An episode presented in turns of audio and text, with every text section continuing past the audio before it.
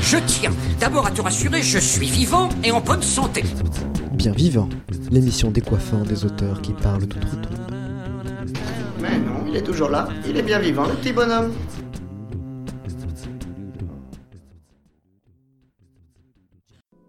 Un homme qui se révolte contre la révolte elle-même. Un homme qui remet en question l'essence de nos existences sereines. Un homme qui a un jour dit Pourquoi les hommes rendent-ils creux les choses qui sont pleines Mais surtout un homme qui, tel un saumon, remonte la rivière vers l'amont, endurant critiques et insultes, dans le seul but de mettre en pièces nos idéologies préconçues de haine. Bonjour Eric, comment allez-vous? Hum, Vous me permettez que je vous appelle Eric, monsieur Schmidt Bonjour, je suis réjoui d'être ici même en ce studio. Nous sommes également ravis de pouvoir être en votre présence aujourd'hui. Euh, D'autant que, chose exceptionnelle, c'est la première fois que nous invitons un auteur encore en vie. Et oui, vous devriez vous sentir flatté. Euh, vous me faites peur là. Cela ne signifie pas que ma vie est derrière moi, j'espère. Mais non, voyons, cela signifie que vous êtes bel et bien vivant, comme votre théâtre. J'aimerais donc entamer votre interview, monsieur, d'une question simplette, peut-être même idiote d'apparence, mais qu'est-ce qui vous a réellement poussé à entreprendre votre carrière en tant qu'auteur, dramaturge et bien d'autres professions dont on vous considère désormais maître? Tout a réellement commencé pour moi suite à une banale représentation d'une pièce de Cyrano de Bergerac. Celle-ci n'eut de réel effet sur ma mère qui m'accompagnait alors, mais quelque part, au fin fond de mon petit cerveau d'enfant, en un couloir intriqué de neurones et de synapses, quelque chose avait changé. Une unique phrase circulait désormais au sein de mon lobe frontal, passant de messages chimiques à messages électriques, puis de messages électriques à messages chimiques, sans aucune halte virtuelle. Je veux devenir comme Jean Marais, l'un des principaux acteurs de la pièce de théâtre en question. Après quoi, je devins un adolescent rebelle ayant pour objectif la destruction sans merci de toute forme de préjugés. Une motivation romanesque, c'est le cas de le dire. À part cela, votre tendance à vous adresser à des sujets très tabous, à travers des mises en scène, du moins incongrues, vous permet réellement de vous démarquer du nombre exubérant d'écrivains contemporains, saturant presque le marché.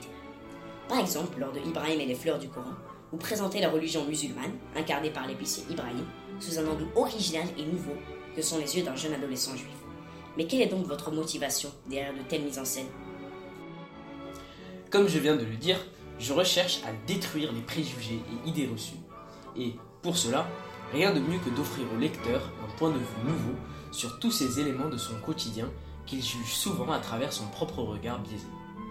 J'aimerais faire vivre au lecteur cette expérience nouvelle lui permettant d'enrichir sa vision du monde avec celle des autres. De même, La part de l'autre, un roman très risqué porté sur Hitler que ma famille tenta d'ailleurs de me dissuader d'écrire à de multiples reprises, tant celui-ci peut paraître offensif pour certains, nous met à même l'enveloppe charnelle du fameux dictateur allemand et explique ses points de vue et idéologies sur les juifs et sur la race allemande en nous décrivant en parallèle l'histoire d'un Hitler qui aurait été accepté à l'Académie d'art et qui ainsi serait bien plus pacifiste et ouvert d'esprit. Le tout dans le but de démontrer qu'il est simplement impossible de catégoriser efficacement qui que ce soit ou quoi que ce soit en partant de son seul avis sur celui-ci. Rien n'est réellement bon comme rien n'est réellement mauvais. Et Hitler est souvent une des personnes que nous considérons comme un ingrat, sans scrupules, si éloigné de nous, humains civilisés, mais qui, en réalité, peut sommeiller au fond de chacun d'entre nous. Il suffit alors d'un concours de l'Académie d'art raté ou d'une autre déception de la vie quelconque pour réveiller l'autre. Waouh Je n'avais jamais en- envisagé le livre sous une telle perspective. Tout prend alors un sens différent. Une autre chose qui fait d'ailleurs votre réputation est votre tendance à utiliser un vocabulaire souvent grossier lorsqu'il s'agit de retranscrire les pensées ou paroles d'un personnage. Et une majorité de lecteurs sont souvent confus par le changement de style si brusque lors du passage d'une description par exemple à un dialogue. Comment expliquez-vous cela? Il m'a toujours plu de dépeindre la réalité sans ce filtre d'idéalisme que certains auteurs y appliquent. Je vise à dépeindre la réalité sous sa forme brute, non traitée, crade, souvent et écœurante, afin non seulement de choquer le lecteur, mais aussi de le sortir de sa bulle de confort. C'est ma manière subtile de crier Réveillez-vous Le monde n'est pas tout rose et toutes les personnes sont très loin de connaître une situation aussi chaleureuse que la vôtre. Une belle et subtile méthode d'approche. Nous aimerions dernièrement entendre votre avis sur le chef-d'œuvre qu'est La Nuit de Ballon, qui, à ce jour, reste un phare dans le domaine théâtral.